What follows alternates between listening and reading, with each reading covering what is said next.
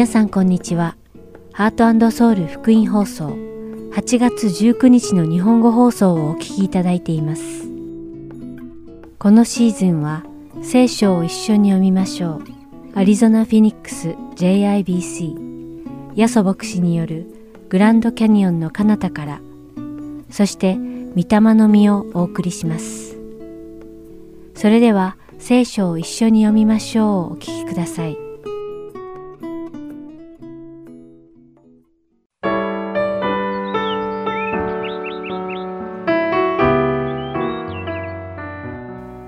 皆さんこんにちは。聖書を一緒に読みましょうのお時間です。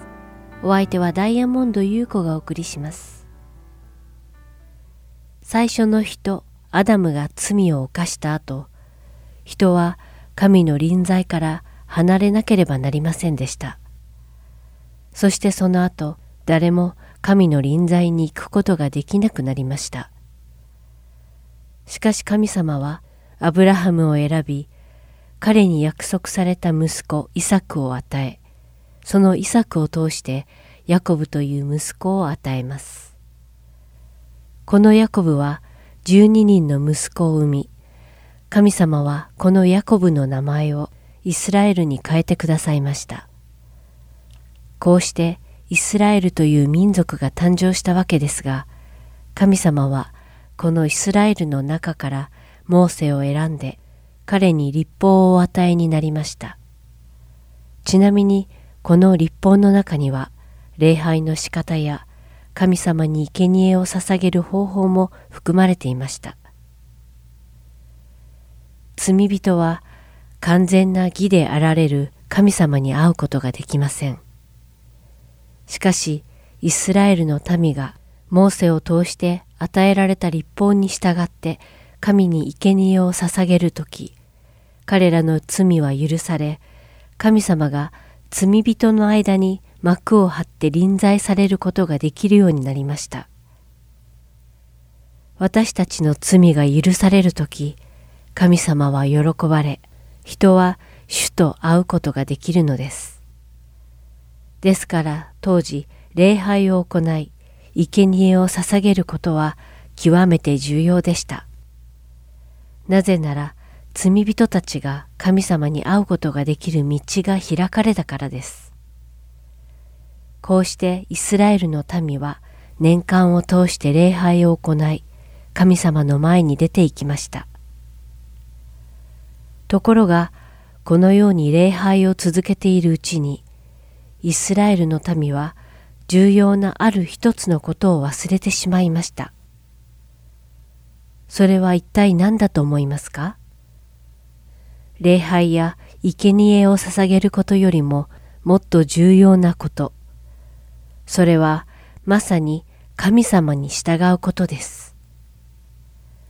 もし人が神様に従順だったら、人は礼拝をする必要はありませんでした。礼拝自体が生まれなかったでしょう。このように礼拝を行うことよりももっと重要なことは神様に従うことなのです。神様に従わず罪を犯し、それを許していただくために礼拝をし、罪の許しを受けることを神様は望まれるでしょうかそれとも神様に従い、罪を犯さず、礼拝を行わない方を望まれるでしょうかもうお察しの通り、当然神様は私たちが神様に従順で罪を犯さない方を喜ばれるでしょうね。サムエル記第一15章でサウル王は神が太った動物を生贄に捧げようと命じたのにそれに従いませんでした。サオル王はより良い供え物と思われるものを捧げて神を喜ばせようとしたのです。そこで預言者サムエルはサムエル記第一15章22節で、こうサウル王に質問しています。主は、主の御声に聞き従うことほどに、全焼の生贄や、その他の生贄を喜ばれるだろうか。預言者サムエルは、従順が礼拝より勝り、主の御言葉に聞き従うことが、お羊の油を主に捧げるより良いとサウル王に教えているのです。実は今日皆さんと一緒にお読みする信玄第21章3節にも似たような言葉があります。正義と抗議を行うことは、生贄に勝って主に喜ばれる。それ以外にも、信玄21章には、私たちが慎むべき神の言葉と従うべき神の言葉が書かれています。神様が最も喜ばれることは、礼拝や生贄ではなく、私たちが神様の御言葉に従うことなのです。この放送をお聞きの皆さんが、神の御言葉を読み、その御言葉に従順に生きることで、神様を喜ばせることができるように願います。それではお祈りします。天におられる一点の曇りもない義であられる神様、皆を賛美いたします。あなたの愛ある救いによって私たち罪人を救ってくださり、ありがとうございます。私たちが形ばかりの信仰生活に陥りませんように、そして信仰生活において最も大事なことはあなたの御言葉に従い生きることだということをいつも忘れないであなたに従順に生きることができますようどうか導いてください。イエス様の皆においてお祈りします。アーメン。それでは今日の聖書箇所、信玄第21章、1節から31節を読みして、今日の聖書を一緒に読みましょう終わりたいと思います。王の心は主の手の中にあって水の流れのようだ。御心のままに向きを変えられる。人は自分の道は皆正しいと思う。しかし主は人の心の値打ちを図られる。正義と抗議を行うことは、生贄に勝って主に喜ばれる。高ぶる目とおごる心、悪者の灯火は罪である。勤勉な人の計画は利益をもたらし、すべて慌てる者は欠損を招くだけだ。偽りの舌を持って財宝を得る者は吹き払われる息のようで死を求めるものだ。悪者は自分の暴虐に引きずられる。抗議を行おうとしないからだ。罪人の道はねじれている。しかし、清い人の行いはまっすぐだ。争い好きな女と社交場にいるよりは、屋根の片隅に住む方がよい。悪者の魂は悪事に憧れ、隣人を憐れもうとはしない。あざける者が罰を受けるとき、わきまえのない者が知恵を得る。知恵のある者が学ぶとき、その人は知識を得る。正しい人は悪者の家を見抜く。悪者どもは自分の悪事のために滅ぼされる。夜べのない者の叫びに耳を閉じる者は自分が呼ぶときに答えられない。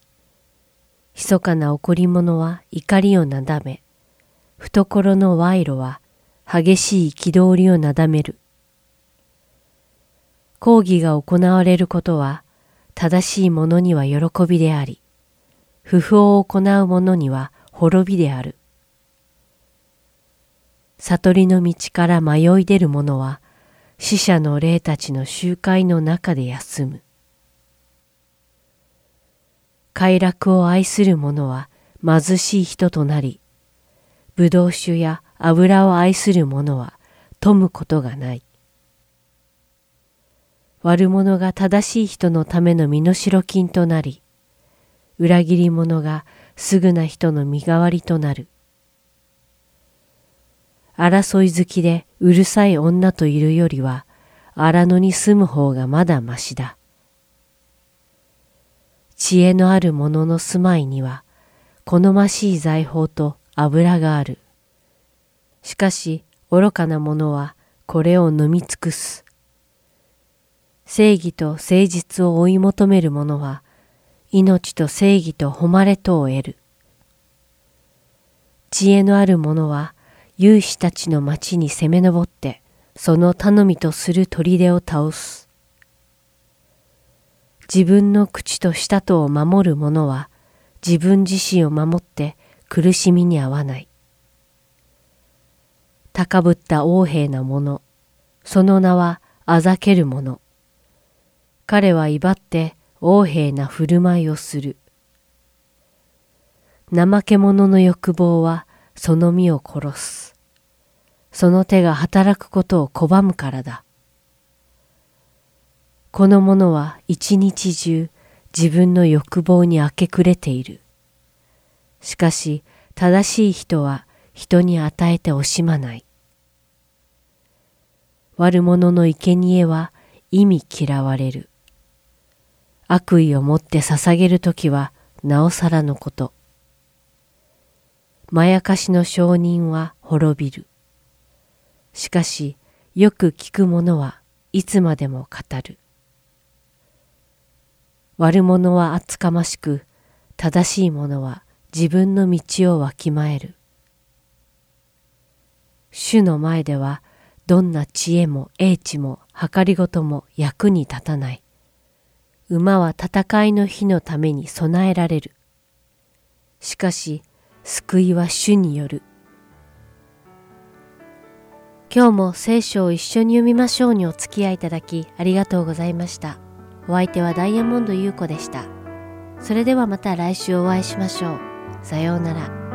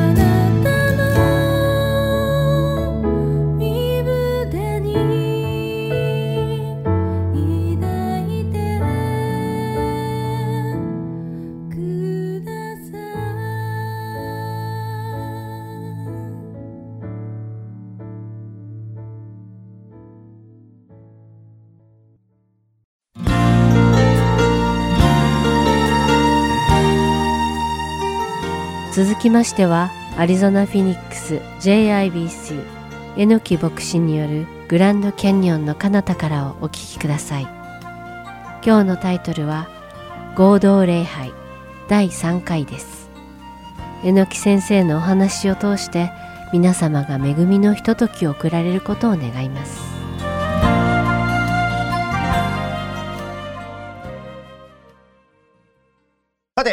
えー、今日はですね、これからですね、メッセージはなんとカルガリ、カナダからでございます。えー、カナダにですね、えっ、ー、と、エノキ先生という先生がいらっしゃるんですけども、その先生が今日メッセージしてくださいます。えー、少しだけカルガリの話をしておきたいと思いますけども、カルガリにはですね、クロスオーバージャパニーズチャーチオブカルガリーという教会があります。これがその教会ですね。実はですね、その教会の牧師先生は、エノキ先生ではなくて、谷口先生なんですね。しかしですね、谷口先生が今、あの、リタイアされましてですね、今、え次の方を探している途中です。ですから皆さんぜひですね、その次の先生が与えられるためにお祈りください。その探している間にですね、今ですね、えー、先ほど言った榎木先生がですね、えー、バンフから、ね、バンフとカルガリーどのぐらい入ってるかってわかんないですけど、とにかくバンフから来てくださってメッセージしてくださってます。ですから今日はですね、その榎木先生からメッセージをお聞きしたいと思います。はい、皆さんおはようございます。えー、ある方こんにちはかもしれませんけども、えー、今回このような形で諸教会の皆さんにお使いできることを、はい、心から感謝しています。あのまあ、今、回収、誰もいないんですけども、こう回収なしでのメッセージ、久しぶり、えー、取りますので、若干緊張していますけど、えー、共に皆さんと、この機会において御言葉を考え、えー、分かち合っていきたいなと思っています。あのまあ、もしかすると私の顔を見られて、どこの誰ですか？という方がいらっしゃるのではないかなと、えー、多分いると思うので、まあ、若干、あのまあ、私自身もまだこう JCB に関わり始めて2年ほどでしょうか。えー、ですから、まあ、短くですね、ちょ自己紹介をさせていただければなと思っています。えー、と私は榎木と言います。妻が1人、えー、娘が3人、上から7歳、5歳、3歳、そして2ヶ月前に息子が、念願の息子が生まれました。で今私はこうカナダ、まあ、今その教会で今動画を撮ってるんですけれどもこのバンフという地域にあります日本人教会で牧会させていただきまして9年目が過ぎようとしています。そして2021年の9月からはです9月からはカルガリーの日本人教会との兼任牧会が始まりました。この、まあ、バンフからおよそ120、30キロぐらい離れたカルガリーという地域との今こう毎週行き来が始まって本当にこう恵まれた牧師だなとつくづく思わされています。毎週こう2回メッセージさせていただけるという、まあ、そのような今、恵みの中に過ごさせていただいています。で、この神様の不思議な恵みと導きの中で、この JCPN の先生方との関わりが、まあ、この数年始まりまして、今回の、まあ、6月で行われたカンファレンスもそうでしたけども、本当にこうたくさんの先生方との話、また証を通して私自身も強められました。まあ、ずうずうしくもですけど、10年くらい前にからですね、いるような顔をしてますけども、まだ若干2年というね、あのニューフェイスでして、でも本当にこの年々北米とのつながりがこう深められていることに心から感謝しています。今回はこの第二手モテの手紙を、まあ、各先生方と共に毎週分かち合っていく中で、私の担当がこの2章の14節から26節までとなっていますので、まあ、今日、この、まあ、御言葉に目を留めていく中で、一つの、まあ、フレーズ、一つの言葉に目を留めつつ、この終わりの時代における、まあ、私たちの生き方ということを、まあ、見てみたいなと思っています。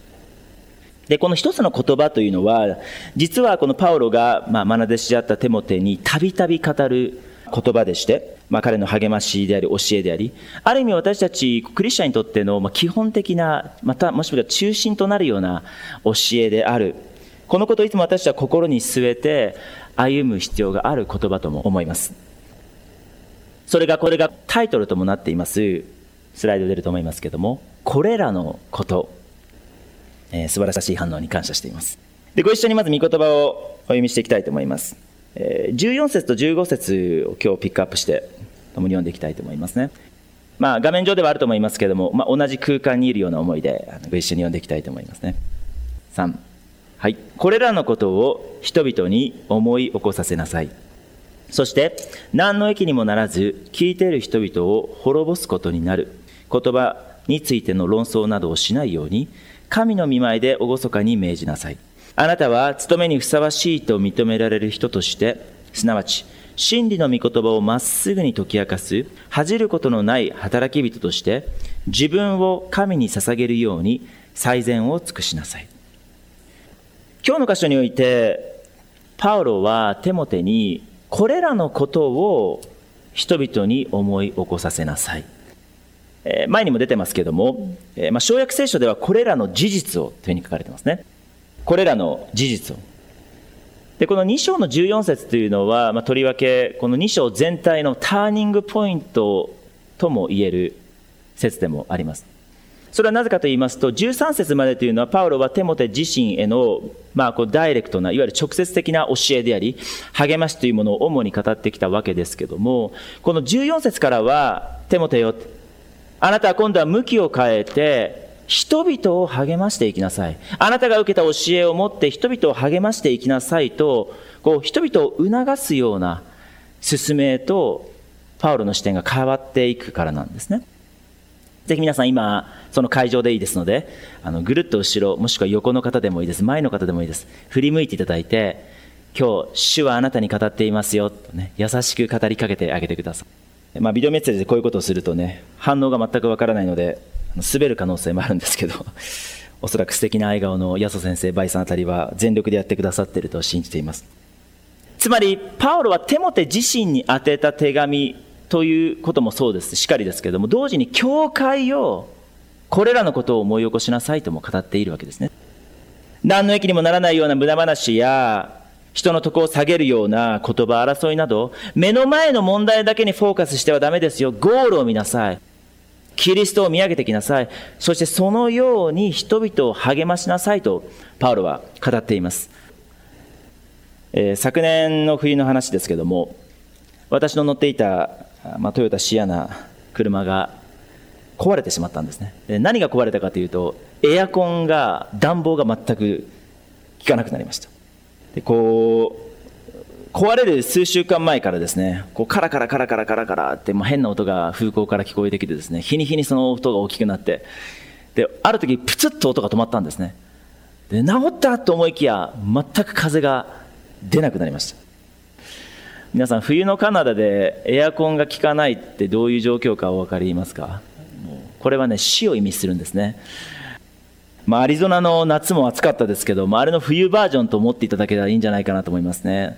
で、まあ、その翌日私は教会に行かなければいけなかったので、教会に行ってですね、その帰り道、もう凍りついたフロントガラスを当時妊婦であった妻が一生懸命こうタオルで、その霜というか氷をですね、剥がしながら溶かしながら、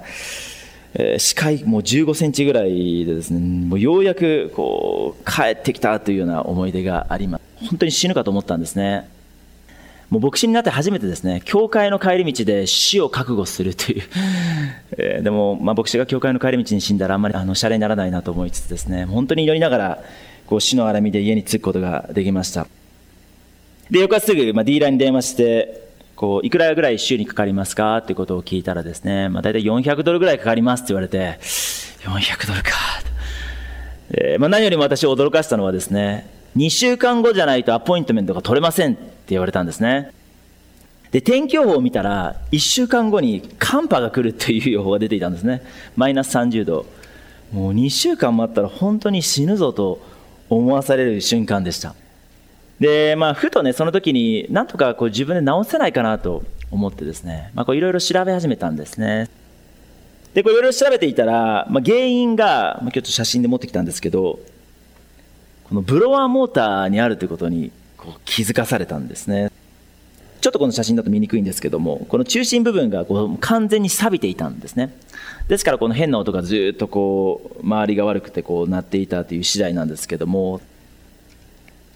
で、まあ、すぐこう在庫があるかということをですねボディショップに確認したら一つだけ残ってるということで翌朝デリバリーしていただいてなんと180ドルでハレルヤ、直すことができたんですね。YouTube を見ながら。で、なぜ私はこういう写真を撮ったかというと、私はメカニックではないので、まあ、言うて素人に毛が生えた程度ですね。ですからこの全体像があるならば、まあ、もし途中で土地って戻れなくなったとしても、修理できるんじゃないかなと思ったからです。まあ、この作業の中で一つ気づかされたことというのは、ま、私たちのま人生もそうですし、まあ、料理なんかでもそうでしょうね。工作なんかでもそう。どれだけ食材もしくはパーツが優れていたとしてもそれがどのように組み合わされていくのかという完成図を知らなければ私たちは戻れなくなってしまう。もしくは何も作れなくなってしまうのではないかということだったんです。このことをまさにパウロはこの朝私たちに語っている。手元に語っているわけですね。私が霊的な迷子にならないために方向性を見失わないためにもしくは私たちが行き場を失ったりとか自分の立ち位置が分からなくならないためにこの人生の目的であり中心である福音から目をそらすな。イエス・キリストがどのようなお方であって私にどのようなことをなしてくださったかということを絶えず思い起こしなさいと彼は語っています。15節に行くときにふさわしいと認められる人。あこれらの御言葉が出てきますね。ふさわしいと認められる人というのは真理の御言葉をまっすぐに解き明かすものだ。ふさわしい者たちというのは私のこと私たちのことを語るものではなくこれらのことを語る者たちなんだと彼は語っています。パウロがこの手紙を綴っていく中でおそらく彼ほど自分のことを語ることができた者はいなかったのではないかな。私はそう思いますね。それは彼の教養面においても学識においてもそうですね。神学的なその幅においてもそうでしょう。人間性としても経験値としても。しかしパウロをもってしても自分のことではなくこれらのことをもって手元を励まし人々を励ましていくわけです。まっすぐに語れってね、まあ、解き明かすと語れ、まあ、書かれていますけどここのまっすぐにという言葉には2つの側面があると思いますね。1つ目はまさにまっすぐに語るということなんですね。実はこの言葉というのは当時の人々にとって非常にまあ馴染みのあるというかこう関わりやすい言葉表現であったようですね。厳密な訳ではこういう原文ですね。まあ、まっすぐに切るとかですね。こう道をこう整備する時のようなこうニュアンスで、え、パウロは表現していますね。パウロは何をイメージしてこの言葉を使っているかといいますと当時の、まあ、ローマの土木工学、まあ、いわゆるこのあれですね道を作ったりとか橋を作る上でのエンジニアリングというのは非常に高い水準がありました。あの通常、まあ、ローマ兵というのは戦いに行くわけですけども戦いがない時に彼らは何をしていたかというとこの道とか橋を作っていたわけですね。ですから彼らは戦いのまあエキスパートであり同時にまあ非常に優れた土木工でもあったようです。首都の九章の11節にはこういう言葉がありますね。道の名前にまっすぐという名前がつくほどよほどまっすぐだったんでしょうね、まあ、赤字のところだけ見ますね。立ってまっすぐと呼ばれる通りに行きなさい。この背景となっている絵、まあ、見えるかどうか分かんないんですけどこれまさにダマスカスのこのまっすぐの道なんですね。ちょっと現代ではかなり様子が変わってますけど。ですからこのまっすぐという言葉を聞くときに、まあ、当時のギリシャ人であったりユダヤ人であったりとかテモテがこう何をイメージしたのかということを私たちは、まあ、一つのこの表現からも見ることができるわけですね。まっすぐに語るというのは私たちのことを語るものではなく、まさに今日の御言葉でもあるように、御言葉を御言葉として語っていく者たち、すなわち、これらのことをイエス・キリストについてキリストを語る。ここに、まあ、働き人としての一つのチャレンジがあると思いますね。ただもう一つの側面というのは、それは聞く手なんです。礼拝において語られたこの神の御言葉を私たちはまっすぐに受け取っているでしょうか？時に私は自分の価値観や自分のまあフィルターでしょうか？自分の願いというものを通して御言葉を理解してしまうようなことはないでしょうか？ぜひ JCPN 諸教会の皆さん私もそうなので先生方もそうであると思いますけれども。本当に先生方毎週祈りながら一人一人の顔を思い浮かべながらメッセージを準備されていますぜひその場所において語られるまっすぐな御言葉を主の言葉として受け取ってくださり先生を愛し励ましてくださればなと思いますこれらのことにおいて、御言葉が続きます。最善を尽くしなさい。私は今回、まあ、6月のカンファレンスで、本当に多くの励ましと力を受け取りました。えー、安先生はじめとして、まあ、倍さん、もう個人的にはマットさんとの交わり、本当に励まされました。こう全力を尽くしておられて、まあ、いろんな霊的な戦いが背後にあるということも言われていまして、それら一つ一つを、あ主が勝利させてくださったんだなという部分からも、多くの励ましを受け取ることができました。しかもそれは、一人一人にとっても私たちのことではなくて、神様のこととして捉えている。これらのこととして、キリストの働きとしてキリストのために前進しているという姿、そこに神の勝利があったのではないかなということも私は確信しました。私も今、この2つの教会の牧会をさせていただく中で、教会のカルチャーも違いますし、えー、この、なんていうんですか、地域性っていうのも異なりますから、当然この、そこにおいて起こってくるさまざまな課題とかチャレンジというのも異なるわけなんですね。でもその中でいつも私がこう、立ち返らなければいけない場所というものを、一つ心に据えている場所というのが、まさにこれらのことに目を留めていく、止め続けていくということなんです。私たちが抱える、まあ、人生、牧会もそうでしょう。多くの問題の根源というのは、実は目の前で起こっている出来事、試練ではなくて、これらのことから目をそらしてしまうときに、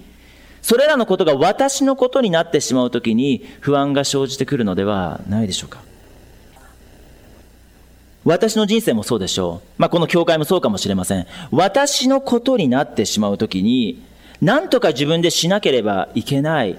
まあ、もしくは成長させなければとかですね。すべての試練が私のもの、もしくは私のことになってしまう。そこにいろんなこう葛藤が芽生えてくる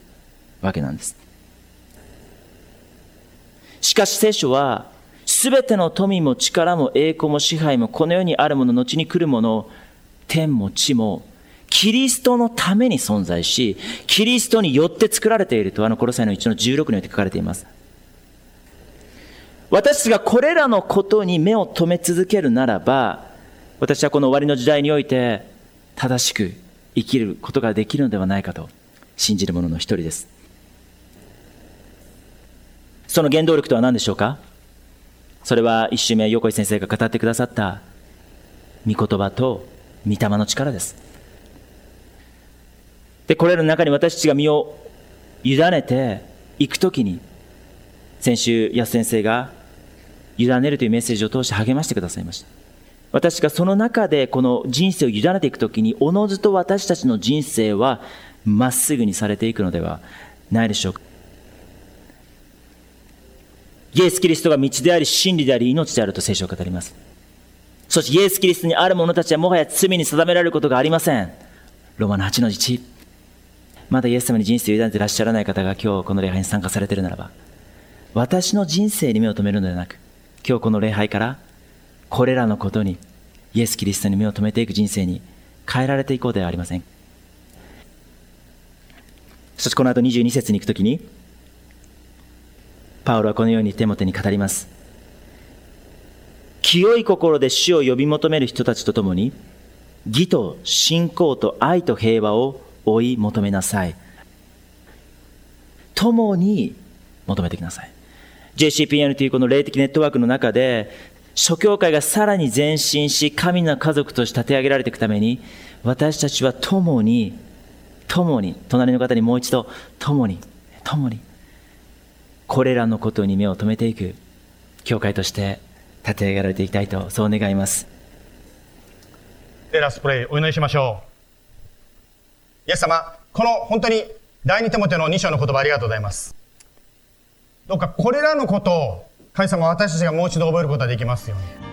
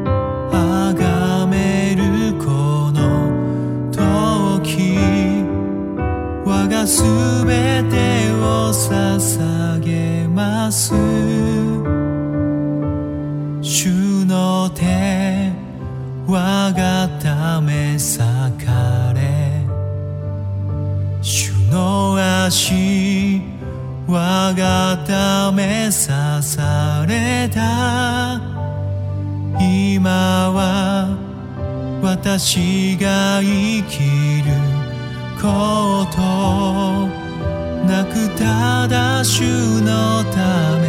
生きる。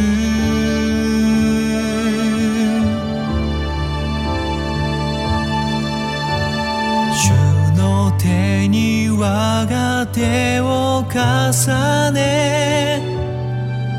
主の足に我が足重ね死に主と共に生きる永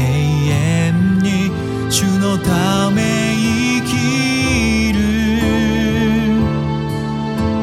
主の手に我が手を重ね主の足に我が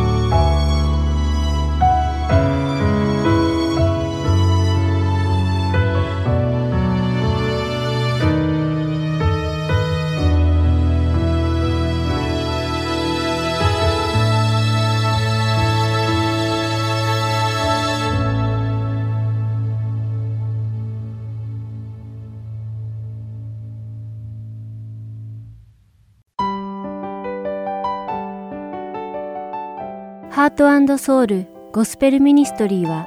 永遠の命の源であるイエス・キリストの福音を述べ伝える活動をしています。もしこの放送をお聞きになっている皆さんの中で神様、そしてイエス様のこと、または永遠の命についてもっと知りたいと思われる方がいらっしゃいましたら、どうぞこちらのウェブサイトまでお気軽にご連絡ください。heartandsoul.org at gmail.com heart and seoul.org at gmail.com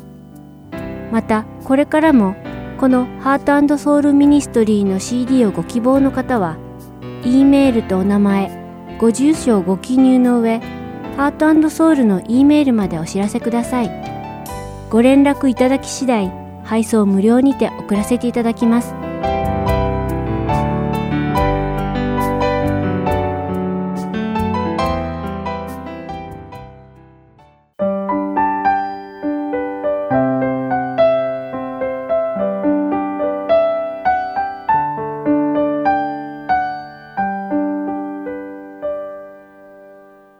それでは、御霊の実をお聞きください。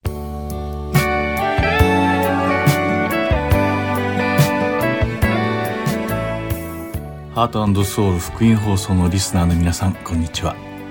御霊の実の時間です。神様が与えてくださる御霊の実とは一体何であるのか、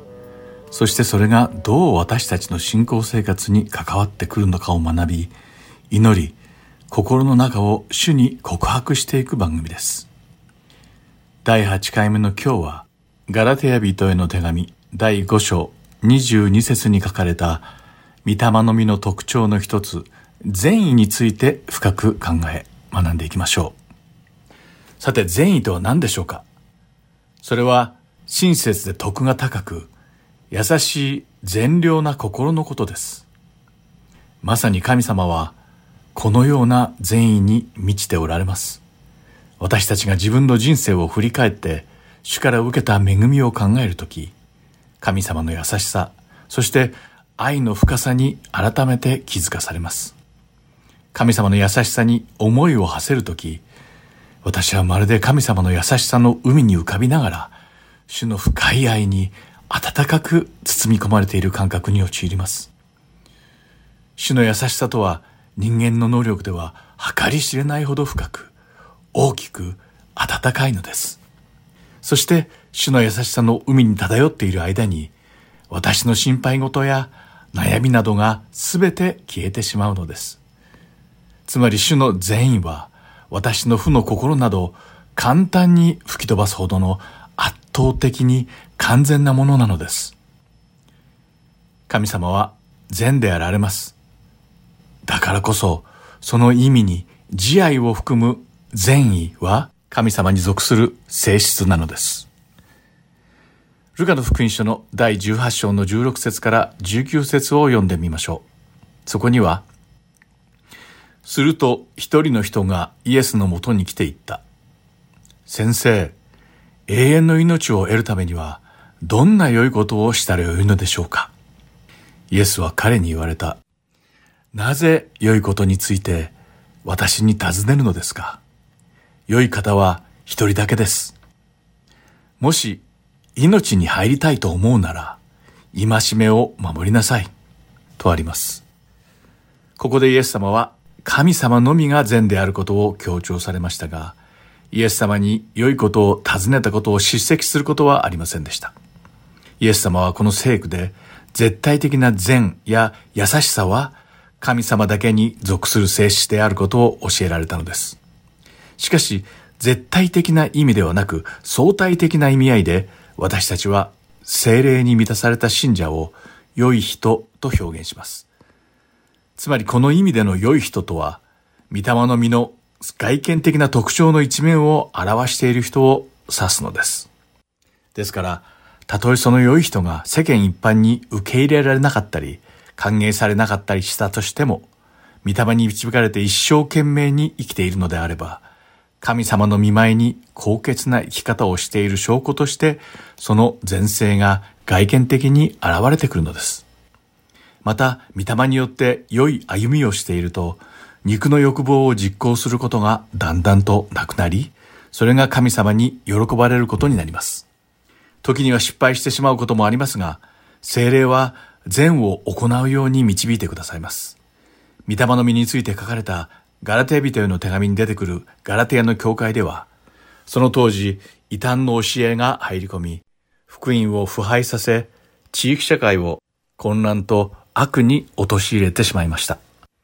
それを正すには、福音に立ち返るしかなかったのです。そのためにガラテヤ人への手紙が書かれたのです。では同じように私たちの中にも罪の性質が残っているときに、神様に喜ばれる善意のある生き方をするためには一体どうすればいいのでしょうか？それは福音そのものであられるイエス・キリストに強くすがりついて離れないこと。これしかありません。また忘れてはいけないのは、私たちはイエス様から離れてしまうと、この世の悪に囚われてしまうということです。善の反対は悪です。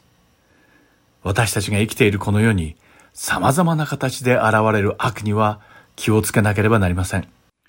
私たちの心の中を探ると、二つの拮抗した思いが、せめぎ合っていることがよくわかります。一つは、主に従い善でありたいと願う心。そしてもう一つは、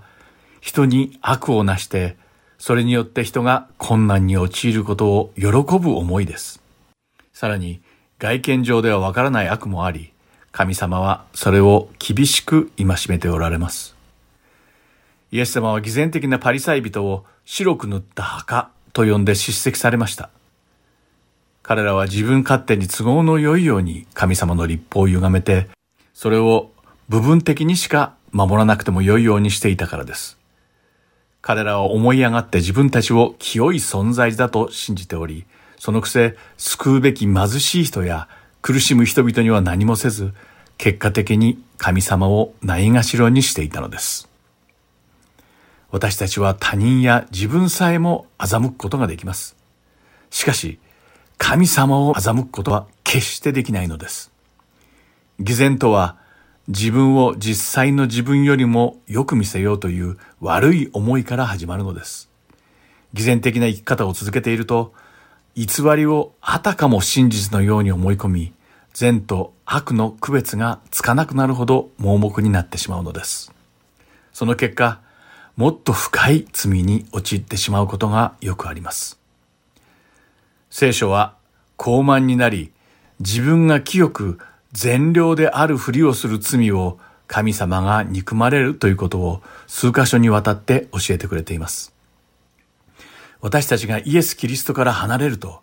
悪は必ず忍び寄ってきます。しかし、神様の御言葉を常に心に留め、精霊の導きを受けて、イエス様に従って生き続けるとき、愛、喜び、平安、寛容、親切、善意、誠実、優しさ、自制心といった御霊の実が私たちの中に大きく実を結ぶのです。